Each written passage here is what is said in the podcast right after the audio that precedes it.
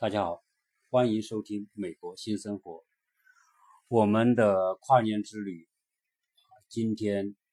呃结束，回到了洛杉矶，所以晚上呢就跟大家呃把这一次跨年之旅的后面的一些行程和感受跟大家做一些分享。呃，这个行程过程当中呢，呃有些小插曲，我在行程过程中也录了几期节目，这些节目呢。呃，应该说环境的影响，录的可能是有杂音啊，不是特别好。因为有些节目我甚至就是在在在房间里啊，或者有时候在卫生间里就录了啊。那么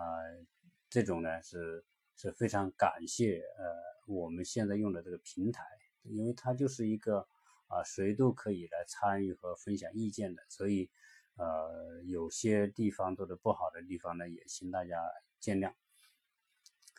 呃，最后的一站呢，我们在拉斯维加斯待了几天时间。那么这次来拉斯维加斯，呃，因为没有来过，这是我第一次到拉斯维加斯啊。这个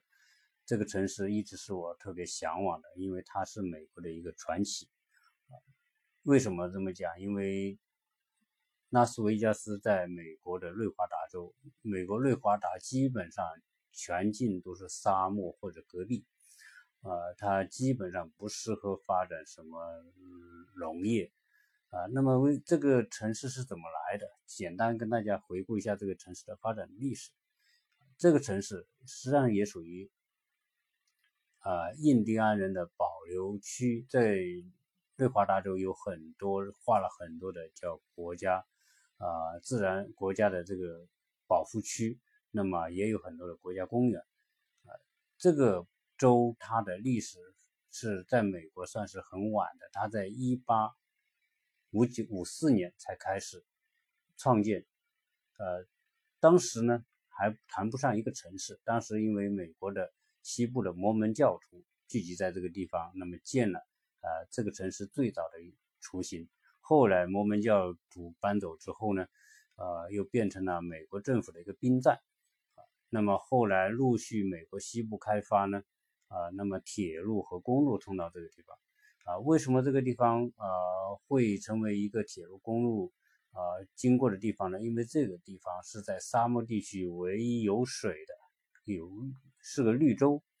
啊，所以呢，拉斯维加斯这个这个词呢本身也是西班牙语。它的意思就是肥沃的山谷，也说这个山谷里面是有水，啊，有有绿洲，所以后来呢，就是变成了一个铁路公路的中中转站。到了一九零五年，美国西部开发，那么发现内华达州有金矿，那么金矿发现之后呢，大批的那个淘金者就来到了拉斯维加斯，那么这个地方就开始繁荣起来，啊，因为人多了嘛。呃，后来呢，呃，金矿很快淘完了，因为实际上，啊，我们说旧金山在为代表的美国西部淘金热，啊，实际上金也不多，那么大家一拥而上，淘淘淘淘，差不多就就就淘光了，啊，所以当时人人们说去美国西部淘金，淘金的人不不一定能发财，但是但是为淘金者。呃，做贡献的那些服务业，比如说那些小店呐，那些做服、做卖各种设备的、卖各种工具的、做洗衣的、提供食品的那些人倒发财了。但是淘金的人倒未必真的发财。那么淘金热过去之后，这个城市又变陷入萧条。那么特别是在上个世纪，就二十世纪一九二九年开始的那次美国经济大危机。那么令到这个拉斯维加斯就变得更加萧条，所以为了让经济渡过难关，在一九三一年，啊，拉斯维加斯州政府、州议会通过了一个法案，就是允许赌博合法，啊，这个也是在当时的那种特殊情况之下，那么一种挽救经济的一种措施。所以后来拉斯维加斯因为赌博合法，所以成为一个赌城。啊，一嗯，在美国它是唯一合法的啊，可以拿执照的赌城，因此呢，就啊吸引了很多的人气。同时，当时美国为了克服经济大萧条，新建了大量的公共工程，其中有一个公共工程就是福福水坝。呃，福福水坝在一九三一年开建，到一九三五年建成。因为当时的美国总统叫福福，爱德华福福，所以呢就以福福的名字命名。啊，那么我这一次呢也抽空去了这个水坝看了看。啊，这个水坝是在沙漠当中，隔壁当中的一个水库，也很难得。啊，这个水坝啊是美国最大的水坝，它的这个啊修建难度应该当时也是最难的。啊，这个整个坝的高度有两百多米，站在坝上往下看还是很气势，非常的气势。这个水坝。为美国的西部、西南部的这个农业发展做出了重要贡献，啊，不管不光是拉斯维加斯的水是靠这个水坝来提供的，啊，本身沙漠里面它没有水，在内华达也没有什么现在这种呃显性的河流都没有，啊，只有这个水坝的水来提供，包括呃南加州的农业的灌溉。都用到这个水坝的水，所以这个水坝对美国的呃西南的这个经济起来至至关重要的作用。对，所以呃也抽空去看了看，还是非常漂亮，也拍了些照片啊，到时候跟大家分享一下。那么在在这之后，拉斯维加斯就开始发展，呃，后来呢，这个由于赌博业跟黑社会都是有很大的关联，基本上。每个赌场后面都有黑社会，所以啊，整个赌这个赌城基本上是在黑手党的控制之下啊，和大量的资产都是属于黑手党啊所掌控的。后来在一九六零年代，那么有一个亿万富翁，美国的亿万富翁叫霍华德·休斯，他就大量的从黑手党手中收购很多的资产啊，这个也当然也是属于。啊，这个城市发展的需要，因为黑手党多了，这个城市也很难管理。那么这些资产被收购之后呢，那么拉斯维加斯就慢慢的摆脱了黑手党的控制啊。那么整个的社会管理各个方面啊，从法治的角度啊走上正轨。现在在拉斯维加斯还有一个博物馆，就叫黑帮博物馆啊。就是可见当时在拉斯维加斯的这个黑帮势力是非常强大的，啊，但这也成为美国的历史的一部分，拉斯维加斯历史的一部分。啊，我们在拉斯维加斯的第一个晚上，我们就住在了呃叫曼德勒湾海湾酒店。那么这个麦德勒海湾酒店呢，呃，是一个一千多个房间的一个大型的这种度假酒店。那么我在网上呢就订，订完之后呢，当然我首先订呢也觉得这个酒店不错，也是朋友推荐说这个酒店，他因为他们也带小孩去那里玩，那么我们就查了一下，这个酒店也不错，看了看设施啊，这种环境啊，这个条件都不错，我们就订了。那房价很便宜，才五十，才五十块钱一个晚上。那么后来加上各种费用呢，就九十八块钱一个晚上，应该说作为五星酒酒店是很便宜的。那么这个酒店呢，就呃舒适度各方面都还都还是不错的。那么第二天，因为维加斯是有很多酒店，所以我们去之前我们就想体验不同的酒店，所以第二天呢，我们就换了一个酒店，就是啊威尼斯人酒店。威尼斯人酒店当然，呃我在之前说我要去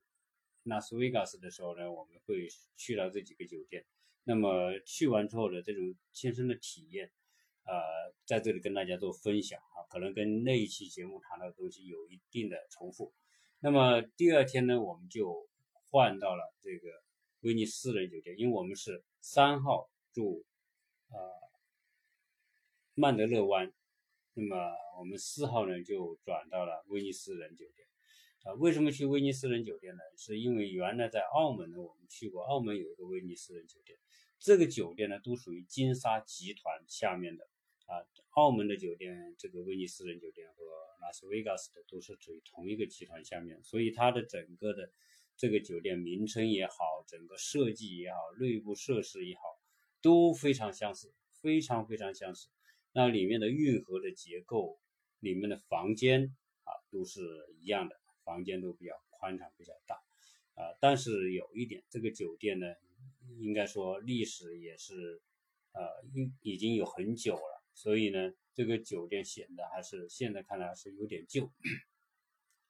啊，这个酒店呢，它里面有很多的购物街，啊，大型的赌场，呃，在曼德勒湾也下面也是有赌场。这种五星级的酒店，大部分都是有下面有巨大的赌场，然后上面是客房。啊，他们为了拉，实际上他这种客房为什么都便宜呢？因为拉斯维加斯的这个酒店业啊，啊，据资料统计。那么，在一二零一六年的时候，拉斯维加斯有多少客房呢？整个拉斯维加斯一共有三十万间客房，可见说它的客房量是非常巨大的。这么大量的客房量，那么导致什么？很多酒店的这种住客都不满，平时都不满。当然，除了我们说的大型的这种有大型的这种演出，有大型的体育赛事。啊，有大型的展会，那个时候或者是节日啊，主要的节日的时候，可能这些入住率就会高一点。但是平时的入住入住率都不高，所以这种平时的价格也很便宜。所以如果大家去那里玩，呃，尽量不是在这种大型的赛事、展会或者节假日的时候去，还是可以享受到非常便宜和实惠的价格。啊，因为拉斯维加斯后面呢，它的几个主要方面，一个是博彩业，啊，一个是展会，啊，它的展会也是在全美国应该是属于密度最大的，展会也是规格最高、影响力最大的。那么在拉斯维加斯每年呢也有大型的音乐节、音乐会，啊，呃，然后呢，在美国呢也有大型的这种体育赛事，特别是著名的就是。拳击比赛，拉斯维加斯的拳击赛让全世界很多重量级的比赛都是在这里举行的。原来泰森的很多比赛，很多船王的特别重量级金腰带的比赛，全在这个地方，所以吸收吸引了大部分大量的这种啊观众来这边。好，所以呃这么好的价格，当然我们也很乐意。当然本身我本人对赌没有什么兴趣，但是呢有时候也会去看看，这是。看完之下，因为有走了三四个的酒店的赌场看一看，啊，除了那个威尼斯人酒店好一点是人气多一些之外，其他的这个人气都不怎么样。那么后面有个统计说，那斯维加斯三十万间客房，那么它的这个这个赌场也很多，啊，但是它的这个收入从一一六年开始就明显的下降，当然这个收入下降。啊，跟中国的赌客减少应该是有很大的关系，因为这个反腐的威慑力量还是很大啊，所以很多人也越就越来越少，那么来自于这个啊，来自于中国这边的游客啊，参赌的越来越少。那么威尼斯人酒店呢，比较。拉斯维加斯的威尼斯人酒店和澳门的威尼斯人酒店啊，相比之下啊，可能澳门的会做的还好一些啊。不管它酒店可能也新一点，那另外呢，酒店的配套的设施啊，儿童的游乐，我儿子就说：“我说你比较一下这个呃，澳门的威尼斯人和拉斯维加斯的哪一个好？”他说：“澳门的好，为什么？因为那有小孩玩的，确实。”呃，这次在这里面，他们也去找小孩玩的那些游乐场什么的，没有找到啊，可能是没有找到，不一定是没有。那么，那么另外呢，这个吃也是不够好啊。这个啊，这次我们旅行途中确实感觉到，就是说，像这个拉斯维加斯的这种威尼斯人酒店的这个时间。啊，它也有一个时间，跟澳门那个是差不多的，但是澳门的这个这个拉斯维加斯的呃威尼斯人酒店的时间那就丰富多了，吃的东西也好吃多了。但是在这个美国呢，这个啊实际上是没什么东西好吃的啊，所以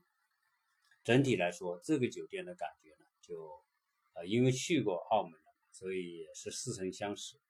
啊。那么只是说呢，因为它这个位置呢，就是有五个大型的酒店和赌场在一起，它而且整个规划的这些大型的酒店呢，都用那个廊桥全部连在一起啊。你从一个酒店可以通过廊桥走走走到另外一个酒店。啊，然后这边又有一个大型的购物中心，是跟这个，啊，跟这几个赌场连在一起，所以它就构成了一种氛围。实际上啊，拉斯维加斯对最核心的地带就是这几个酒店群所构成的这样一个商业和旅店一体化的啊这样一个环境。当然，那个拉斯维加斯的酒店也确实很多。你开车在整个拉斯维加斯转的话，你会。你会，我们会发现说，啊，在美国我们走过的城市里面，除了纽约高楼大厦之外，那么迈阿密的高楼大厦都不是很多，洛杉矶的也是就那么市中心当趟那么有那有那么十几栋高楼，真正高楼多的可能拉斯维加斯算一个，而且。个人感觉，在整个拉斯维加斯城市里面走的时候，那么它是最像中国的城市的一个城市，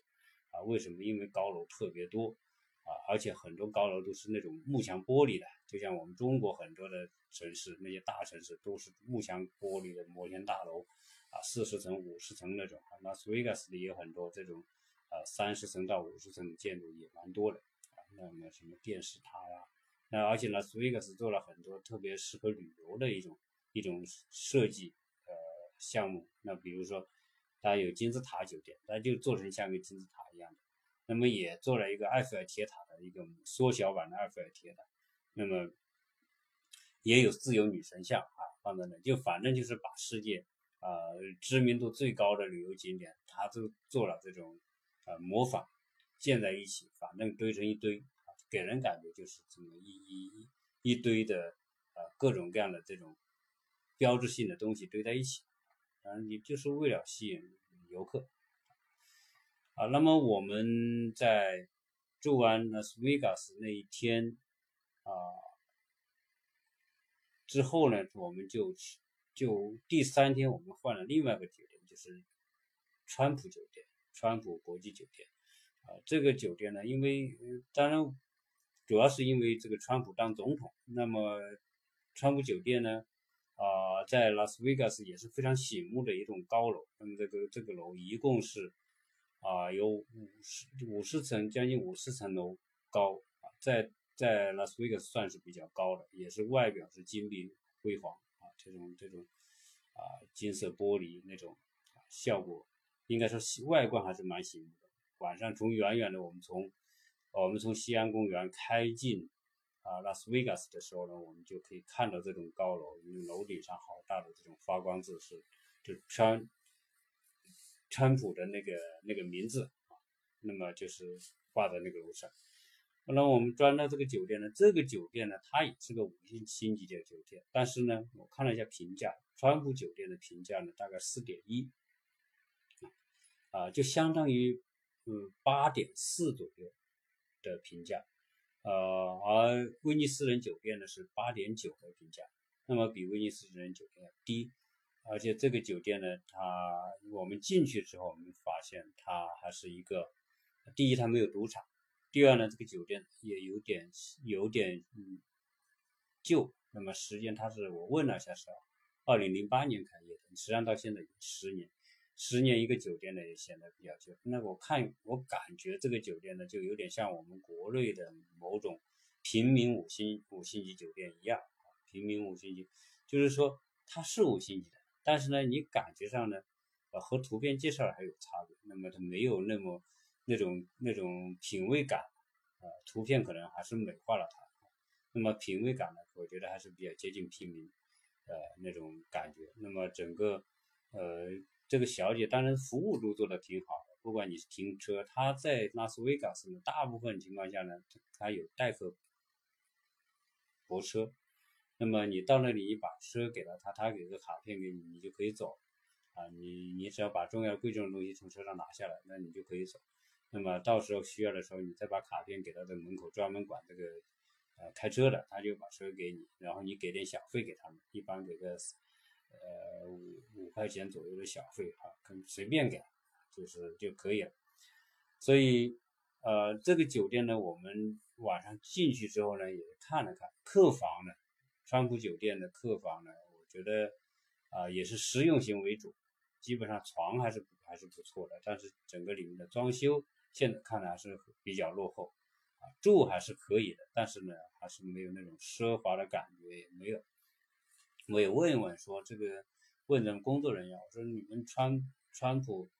老板来这边时候是不是住你们酒店呢？他说以前来呢是住这里，但是很多在这工作久的人都经常能见到他。但后来当了总统之后呢，可能就不怎么来这里。为什么？因为来这里太麻烦，一来就几百个特工，整个上上下下要把客人都赶走。所以这个这个酒店也不乐意啊，呃，所以呢，后来就基本上呢就是不那么方便。呃，他来过，后来竞选的时候来过这个地方，也在这住过。所以我我感觉这个酒店呢，基本上和我想象的还是有点距离。当初我在那一期做节目的时候，我说，哎，我们还是期待去看看这个川普酒店，主要是因为他当总统。后来我们看完之后呢，当然这个酒店在在拉斯维加斯应该算是属于中等酒店啊，不能算是特别好的酒店。但是呢，冲着这个川普这个总统的这个名义，我们去住一晚，体验一下也是好。但是呢，它这个酒店好的地方是什么？它它的泳池比较好。那个我们去的这个时候呢，基本上到晚上呢，可能就是五度到六度的样子。但是它的它它是一个室外泳池，这个泳池呢，它它是恒温的。就是加温的，所以我们那天带着孩子们说要去游泳，我们进去游啊，那个水还是不冷，我们下去之后在里面是还是游得很舒服的啊，但是上来特别冷，因为五六度啊，那是上来特别冷。像美国这个，如果是国内的朋友去美国，咱美国这个游泳裤跟国内不一样，美国游泳裤是那个大裤衩，国内游泳裤可以你可以小小的那种啊，那它这个大裤衩。你你你在里面游不觉得？你要起来的时候，特别是在这种冬天，你从我们从那个呃恒温泳池一起来的时候，那个那个大裤衩整个一半就贴在腿上，那个水一下就变得很冷，所以变得特别冷。但是总总体来说呢，这个泳池游的还是挺舒服的。那么川普酒店呢，我觉得跟我想象的还是有很大的落差。所以呢，如果是朋友们也要去，你就要冲着他的名义去住一住也是可以，住还是可以，但是整体的感受上来说，就是档次和还是不是那么特别高啊。大概呢，啊，维加斯的这个这个酒店呢就是这种情况，但是呢，维加斯还是很热闹，整个的这个啊主要的这个商业中心这一带人还是游客还是特别多。那么后来。啊，我跟我老婆讲，这个就是我们住的第一个酒店，就是那个曼德勒湾这个酒店。这个酒店实际上就是去年十月一号，就是一九一七二零一七年十月一号，拉斯维加斯发生那种啊枪枪击事件。那一次啊，不是有一个枪手，那么用机枪从。从三十二楼往下射击的那个那个酒店就是曼德勒湾酒店，我们不知道啊，如果知道可能还不敢去住那个酒店啊。那个酒店当时不是有音乐节在那个地方吗？有两万多人参加那样音音乐节，然后那个枪手从三十二楼，就是我们住那个酒店的三十，我们是住的二十二楼，他那个枪手在三十二楼，那么敲碎玻璃啊，对下对外对下面射击这个。啊，这个后来走了之后，我才跟我老婆讲，我说我们住的这个酒店就是那个枪击酒店，她很惊讶，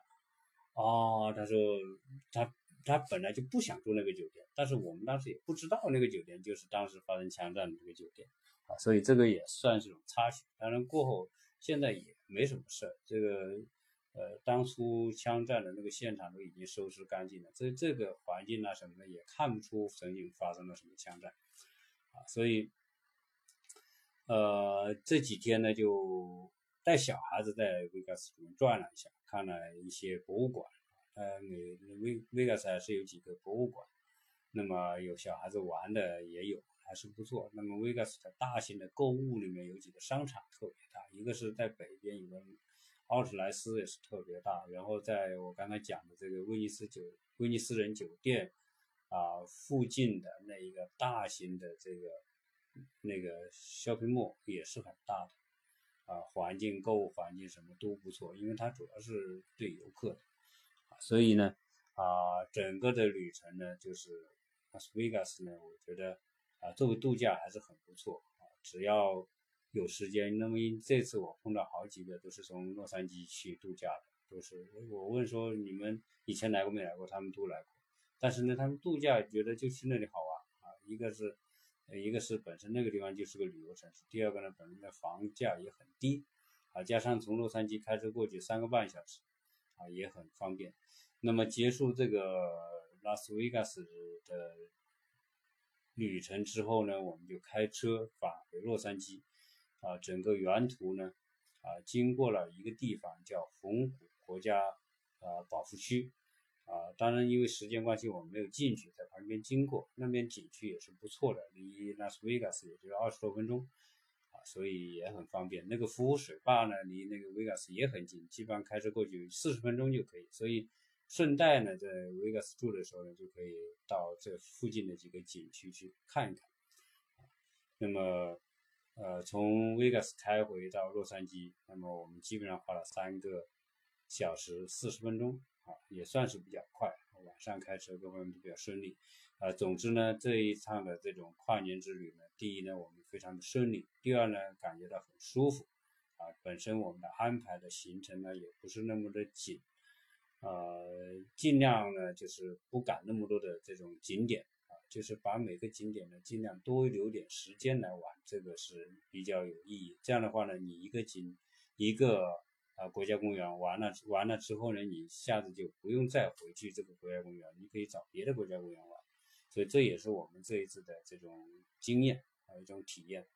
啊。那么啊，快乐的这个时间都很快，我们七天时间呢很快就度过了。但总体来说，在这个旅途当中呢，游国家公园也给我们很大的收获啊。那么我们不是买一张票。啊，用了每个国家公园我们都用到啊，浮浮水坝它也是要门票的，也我也出示这个这张卡也是可以，所以那我觉得啊，这个它的这种年票是特别值的啊，所以啊，来美国玩的朋友们啊，如果你玩国家公园，只要你时间够，你能够玩上三个以上的国家公园，我就建议你就买买这个八十元这个。一部车的这个年票是最合算的，当然他要跟你的身份证要对，这个应该都没不是问题。好，那么呃，就关于这个这一次的旅程呢，就把一些情况跟大家做一些分享。那么这一期就先聊到这里，谢谢大家收听。